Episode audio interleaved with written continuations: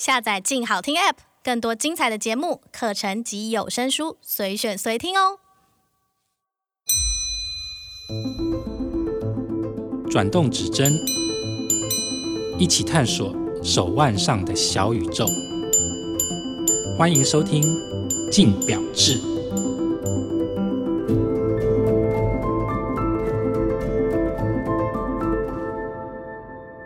各位听众，大家好，欢迎收听由静好听与静周刊共同制作播出的节目《静表志》，我是静周刊精品组记者李宇胜 Chris。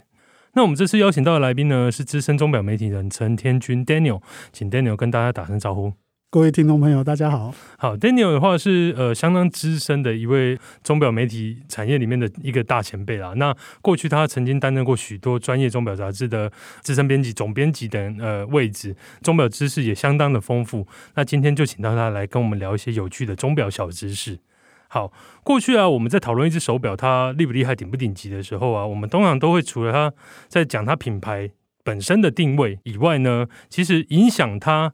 呃，说它很厉害、很顶级这件事情，有一个很重要的条件、很重要的因素，就是复杂功能。我们常听到可以代表顶级复杂功能，可能像是说，呃，我们比较常听到陀飞轮、万年历，还有三稳这些功能，我们听到它基本上就等同于这只表一来很顶级，二来就是很贵。不过在近几年，你会发现到说，呃，其实。像陀飞轮这件事好了，陀飞轮越来越常听到，但另外一个点就是陀飞轮好像有越来越便宜的趋势。我刚入行的时候，一只陀飞轮可能都两三百万、四五百万，甚至更贵。可是到近代的话，开始有那种所谓跌破市场行情的陀飞轮腕表，像现在，呃，如果是比较知名的品牌的话，可能有做到一只四十万、五十万的陀飞轮，那甚至更便宜、更入门的都有。所以，我们今天就要来讨论一件事情：究竟为什么这些？顶级复杂功能会开始走向越来越入门这件事情。首先，Daniel，我想问一下，因为刚刚我提到的以前的陀飞轮印象都很贵，那可是现在为什么会有这种越来越入门的现象呢？呃，陀飞轮是一个非常有趣的问题啊。我先说一下它为什么传统上它会价格非常高，在业界啊，它被号称为复杂功能之王。在瑞士制表业界里面流传很久的说法了，它代表它在所有的功能里面一定具有一个非常独特的意义或是地位。对，那原因是为什么？我们必须要了解哦，在手工时代，钟表零件的精度还是以手工制作的时候，精密度其实没有办法像现在这么好的水准。对，就误差会很大。但是陀飞轮，我们简单就一些技术细节先不谈，它的结构本身啊，对那个零件公差的那个容许值非常非常低，那个在手工时代是非常困难达成的。对，然后另外一方面说，它的零件本身要求高，它的组装的精密度要求也高。对，然后在后续的调教，像游丝啊、摆轮这些精准度的调整的时候，也跟一般的机芯不太一样。也非常难，所以在手工时代这个非常困难啊。那所以以前我在瑞士采访的时候，听到那些业界的人说，在瑞士的制表学校里面有个规矩啊，就是学生呢毕业前啊，如果他能自己用手工做出一只陀飞轮，而且通常是怀表的形式，因为早期那个手表还没有那么普遍呢。对，如果他能完成这个作品啊，他就可以被直接授予 Master。就是我们说的大师的称号，哇，直接是跳级到不是毕业的学生，而是直接到大师，就对了。呃，这当然他的可能历练还不够，但是至少大家认可说他有一个真正晋升为大师的这个潜力啊。是。那我们知道很多这种当代有几个那个著名的制表大师啊，像那个呃，Michele Parmigiani，对，好，Franck Muller，然后 F.P. Jones 这几个人，他们其实都经历过那一段。那他们毕业的时间大概都是一九八零年代，就是石英革命之后，机械表刚复兴的时候，他们都为了毕业都做过一只陀飞轮。嗯嗯嗯。那这个是陀飞轮之所以在传统上比较重要的原因。但是我们是开始来讲它，就是你刚才说的走下坡的过程。我自己个人理解，它最明显的是二零零五年的时候。二零零五年那一年呢、啊，我去采访完瑞士两个表展嘛。呃，巴塞跟 SIHH，因为那一次的行程，我有另外安排去采访 AP 艾比的总厂。是，然后那一次过程里面，我刚好跟他们那个博物馆的馆长有聊到说，请他评价一下今年表展的内容。他就特别讲到陀飞轮，因为他是博物馆馆长，他要做很多历史记录，是，所以他自己私下统计过整个二十世纪哦，那统计下来啊，在这一百多年间呐、啊，全世界陀飞轮真正完成制造的总数，包括怀表和手表，只有不到一百只。哦，这么稀少？对，所以你就知道说，在那个手工为主的时代，这个东西要做出来有多困难。是，所以它才会被评价为这么高。但是二零零五年那一年啊，这个馆长啊，对不起，我忘了他的那个名字了。他统计表展现场，两个表展现场加起来，发表陀飞轮的品牌超过三十个，三十六期，将近四十个。对，然后光是他们预计推出的手表总数啊。加起来就超过过去一百年的总，就一次表展。嗯嗯嗯，其实对他来说啊，他认为里面有很多滥竽充数的品牌。他他也很不客气的讲，他觉得这种情况严重的损害陀飞轮的价值。是。那我自己在在表展现场，我自己算到的大概是在二十个牌子上下，可能有一些独立表师我没有去没有去留意到啊。但不管怎么说。陀飞轮突然大量出现，确实是那一年表展非常非常突出的现象啊。那这边我想要打个岔，问一下 Daniel，是说为什么那个时间点，或者是说二零零五年那一年，为什么会有这么多品牌想要相继去推出陀飞轮呢？呃，这个我我再完整的说一下，因为其实你在表展往年啊，会出陀飞轮的大概就是像 PP 啊、AP 这种一线的顶级大厂，对哦。然后总数可能大概就是十个左右而已，算一算也差不多嘛。对。但那一年呢、啊，推出陀飞轮的品牌大部分都是中低阶的哦。那品牌这个我就不详列了啦，这个可能会有一点那个 insulting 的感觉。好，但是它里面呢、啊，其实绝大多数的，尤其是在中低阶的，我发现它用的都是一些机芯专门厂供给的陀飞轮，对，其实不是他们自己做的啦。那只是就是同样的机芯装在不同的表壳、不同的表盘里面，但是售价一样，售价大概都两百万台币。那其实说起来不便宜啊。那我问一些品牌的人啊，有一些就比较诚实的 回答说，他们为什么要出陀飞轮？那他们自己的说法是说，他们出这些陀飞轮基本上都可能很多牌子那一年都是限量一只两只而已。那他们出这个的目的不是为了要赚钱。它其实是为了提高品牌形象，就像我们说的，陀飞轮代表了一个品牌或是表厂本身这个比较高端的制表能力，至少在印象上是这样子。嗯嗯，那二零零五年那个时候啊，其实有一个很重要的市场趋势，就是新兴国家的发达，尤其是中国，还有中东、俄罗斯。那这些中低阶品牌为了在这些新兴市场里面快速扩大形象，所以他们就发表陀飞轮。一方面制造话题，一方面也抬高自己品牌在市场上的定位啊。对，因为那个东西就是 talking piece 啊，就是拿来宣扬。没错，没错，嗯，就是这样子。那这其实，在那个时代啊，使用这种外购机芯啊，基本上还是业界不可说的秘密啊。嗯嗯嗯，就是几乎没有品牌会承认啊，甚至有一些顶级品牌，他们用的机芯也是别家供应的。对，当然那是比较特殊的状况，但是不管怎样，大家的默契就是可以做不可以说。是，那所以这些中低阶品牌这样的做法，在市场行销的角度，在那个时候其实是很有道理的。同时，我也问了一些像 AP 啊、宝鸡这一些的，就是真正顶级，他们的陀飞轮价位大概是四百万。嗯，那个时候至少四百万，就是单。基本的时间跟陀飞轮功能，那我问一下他们对这个状况的感觉。他们普遍当然是说，他们会担心市场上一下子出来这么多陀飞轮会破坏行情，但是他们会不会降价？你毕竟有个一百多万的价差嘛。他们的说法不会，因为他们觉得他们有品牌的历史传统啦，嗯、他们自己独特的品牌价值啊，那他们也觉得他们的陀飞轮品质就是比较好。工艺水准比较高，是，所以他们不会把自己降格到那个中低阶品牌那个状况。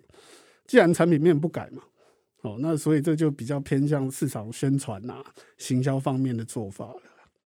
刚才问说为什么是二零零五年？如果我觉得其实除了那个时候的新兴市场的刚要崛起的时候，那另外一方面，我自己猜测了，可能是制造端那一边的，因为我们刚才讲到他们用的机芯大部分是外购机芯，外购机芯，所以那个可能就是刚好有几家机芯厂研发出来那个，就把那个呃机芯制造问题解决掉了。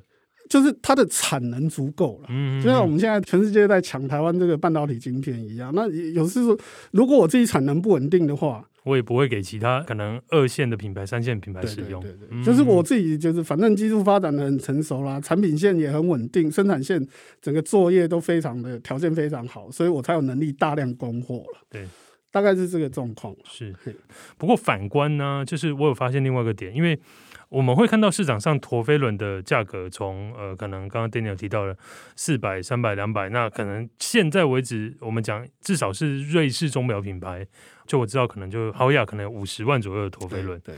不过我是说反观，可能我一开始有提到的代表顶级复杂功能的，除了陀飞轮以外，可能还有三问，可能还有万年历。可是像三问。万年历还还有所谓的走，我们讲说有越来越入门的现象，可是像三问，它好像就没有这种感觉，就是呃，因为以前看到三问可能就一千万、八百万、九百万、一千万，现在三问好像还是非常罕见，为什么会有这种对比呢？这个包括陀飞轮在内，还有其他这些复杂功能啊，它其实它的数量增加，能做的品牌。不管它是自制啊，或是外购的机芯啊，哈，它实际在市面上出现的手表，实际的数量、成表的数量都增加。那其实它真正反映的是一个整个制表业他们的生产技术、设备、科技各方面的水准是在进步的，哦，这是一定的嘛。至于为什么像你说的，陀飞轮的这个状况特别明显，我必须要讲，陀飞轮它本身的结构啊，还有原理，其实。真的并不复杂。我举个例，我们就拿大家非常喜欢的计时码表做对比。陀飞轮啊，它的零件总数啊，比起一般的基础机芯，就是三针顶多加日期的这样的基础机芯，它的零件数大概多了四十个。那一般的机芯大概是一百一、一百二零件数量，但是普通随便一颗计时码表的零件啊，大概要多到两百五。它直接多了一百到一百五十个零件以上，所以你可想而知，那那零件越多，结构一定越复杂，那制作难度相对一定会比较高。所以这是为什么陀飞轮感觉被降级的速度特别快，因为很简单，就是因为它结构简单。呃，我这边打个岔，因为呃，我我觉得要跟听众 clarify 一件事情，就是因为刚刚 Daniel 最一开始提到的时候，是陀飞轮是一个。它需要的公差是比较精准，但是它结构本身是简单的，就对了。对对对，就是呃，如果是以前手工时代、怀表时代，它是没有 CNC、没有没有可能电脑绘图辅助，它是很难制作出来，因为手工做不到那么准。所以照刚刚 Daniel 的意思是说，现在陀飞轮之所以能够降级速度比较快，就是因为它其实结构本质上面是真的比较容易达到的。对对，嗯嗯嗯，因为它零件数就是比较少。是。有的瑞瑞士制表师啊，他们甚至不把陀飞轮当成是一种复杂功能啊。复杂功能我们一般在英文叫做 complication 嘛。是 complication 通常指的是就是它提供时间以外的额外的指示功能，比如说说日期、月相这一些的，是哦年份、月份这一些的。那陀飞轮没有，陀飞轮它制表师把它当成就是擒纵装置。这是钟表核心的一个种类而已，所以他们有时候它顶多叫这个叫 function 啊。在中文里面，功能跟复杂功能其实我们有点混淆。但是你如果看英文，你如果习惯看他们英文的说法的时候，你会知道这两个基本上是不太一样的。嗯嗯嗯。像能量发条储存，它基本它也是一种基本的 function 而已，它不算 complication。这个你就知道，就是说，陀飞轮它本身在业界的定位，它就是有一点。嗯，有点模糊了。那这样说起来的话，为什么所以三问会比较难制作，对不对？三问的零件至少四百个以上。有时候其实有时候这样想，零件多，但是它公差要求不一定高，因为你零件多的时候啊，你那个误差，它零件之间它可以彼此调整，所以它反而对单一零件的精密度要求不见得这么高。是，所以它难是难在它的零件特别细又特别多，组装起来组装起来也麻烦。其实我问过台湾一些那个表店的修表师傅，他说他能处理的难度大概到哪里？他说大概就是万年历。嗯。万年历、陀飞轮这一些，他可以自己修、自己保养，但是像三问那一种的、啊，或是两三个以上那种大复杂，他就没办法。所以这也是为什么呃，三问跟可能像万年历，他们的零件数多，所以他们并没有像陀飞轮这样走到入门的速度走得特别快这样子。我可以这样理解吗？可我觉得基本上是这样，没有错了。但是其他的，我们就讲三问跟万年历好了。你说这些其他的复杂功能没有向下普及、平价化的趋势吗？其实还是有的啦，只是跟陀飞轮相比，那是程度上的差别而已啊。嗯嗯嗯。那我给大家一个例子哦，就是 IWC 以前的这个首席制表师啊，Kurt Krauss，他在八零年代的时候就开发他们 IWC 最出名的这个万年历模组。他们每个产品线系列都会看到有一支万年历，因为它是模组化的东西。因为以前像这些复杂功能，它机芯它做出来，它就是这个，就是包含这个功能，它没有办法分开的。那模组化就是它其实是一个单独的这个功能的部分，其实是一块的，它可以跟不同的基础机芯叠加在一起。他那个时候的创举就是做出 cross。他做出这个东西来啊，一九八零年代是一个在制表的那个圈子里是一个非常重要的大事啊。那我访问过他，就是他当初做这个万年历在使用到操作上更方便的这个目的之外，他其实他希望能降低这个东西的制作成本，让更多人可以去接触到这一项复杂功能。嗯，好，在他之后啊，IWC 另外一位这个制表总监叫 Richard Harbrook，他。又把 IWC 那个时候的这个观念呢、啊，又更推进一步。他用基本的七七五零开发出这个追针计时，然后又做了一个三问的模组。那这个影响就是，他把原本大概七八百万，甚至有些品牌上千万的这个三问的价格啊，一下子直接拉到三百万以下。是，所以这个是非常大的门槛。那我们呢也可以看到说，前几年。万宝龙也出了一颗说号称是市场上最平价的万年历，其实它也是模组化的啦，所以你可以看到它那个小表盘年月星期的那个跟整个表的大小其实有好像有点不太搭了。那他把本来一百万左右的万年历又降到大概五十左右，然后后来还有康斯登，康斯登它还是自制机芯哦，它也不是用外购去买模组，他又把这个价位再降到三十万以下。三问，因为我们刚才讲到，它确实是现在所有单一复杂功能来说，里面零件最多，所以制造难度最高的。但是有一间机芯专门厂叫那个 Deiplas，它其实出过一颗两问的。有，我记得它两问的价格就很低很低。有的牌子我看到最低大概定价就十八万而已。对，如果买起来打折的话，所以还会更低啊。那当然，二问跟三问还是有技术难度啦。就二问相对是低一点，但是那个价格也不至于说一下子降到这么多了。你就可以看得出来，其实怎么样降低结构难度、降低制造难度、降低生产成本，然后进而降低售价，去扩大你实际产品的市场销售，这个其实是一个在所有工业制造领域都有的自然趋势。对，那当然，所以制表业也有这样子。只是有的快，有的慢，这样子。对，嗯，那就是那当然就牵涉到它的这个目标产品，它本身的你要降低成本啊，或降低制成的这些的这个难度本身有多高了。嗯嗯嗯。好，那我接下来想要问的是说啊，因为刚刚 Daniel 帮我们呃解释一系列从陀飞轮，然后万年历三问，他们呃彼此普及化的速度有各有不同，可是以一个消费者来说，我蛮好奇的就是。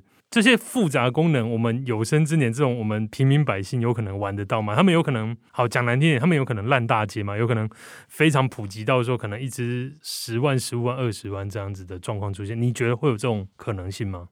我先说我的结论啊，我个人的答案是不会。这个其实要必须从制作跟市场两头同时来考虑这个问题啊。我们刚才讲的都是制作难度降低的问题，但是。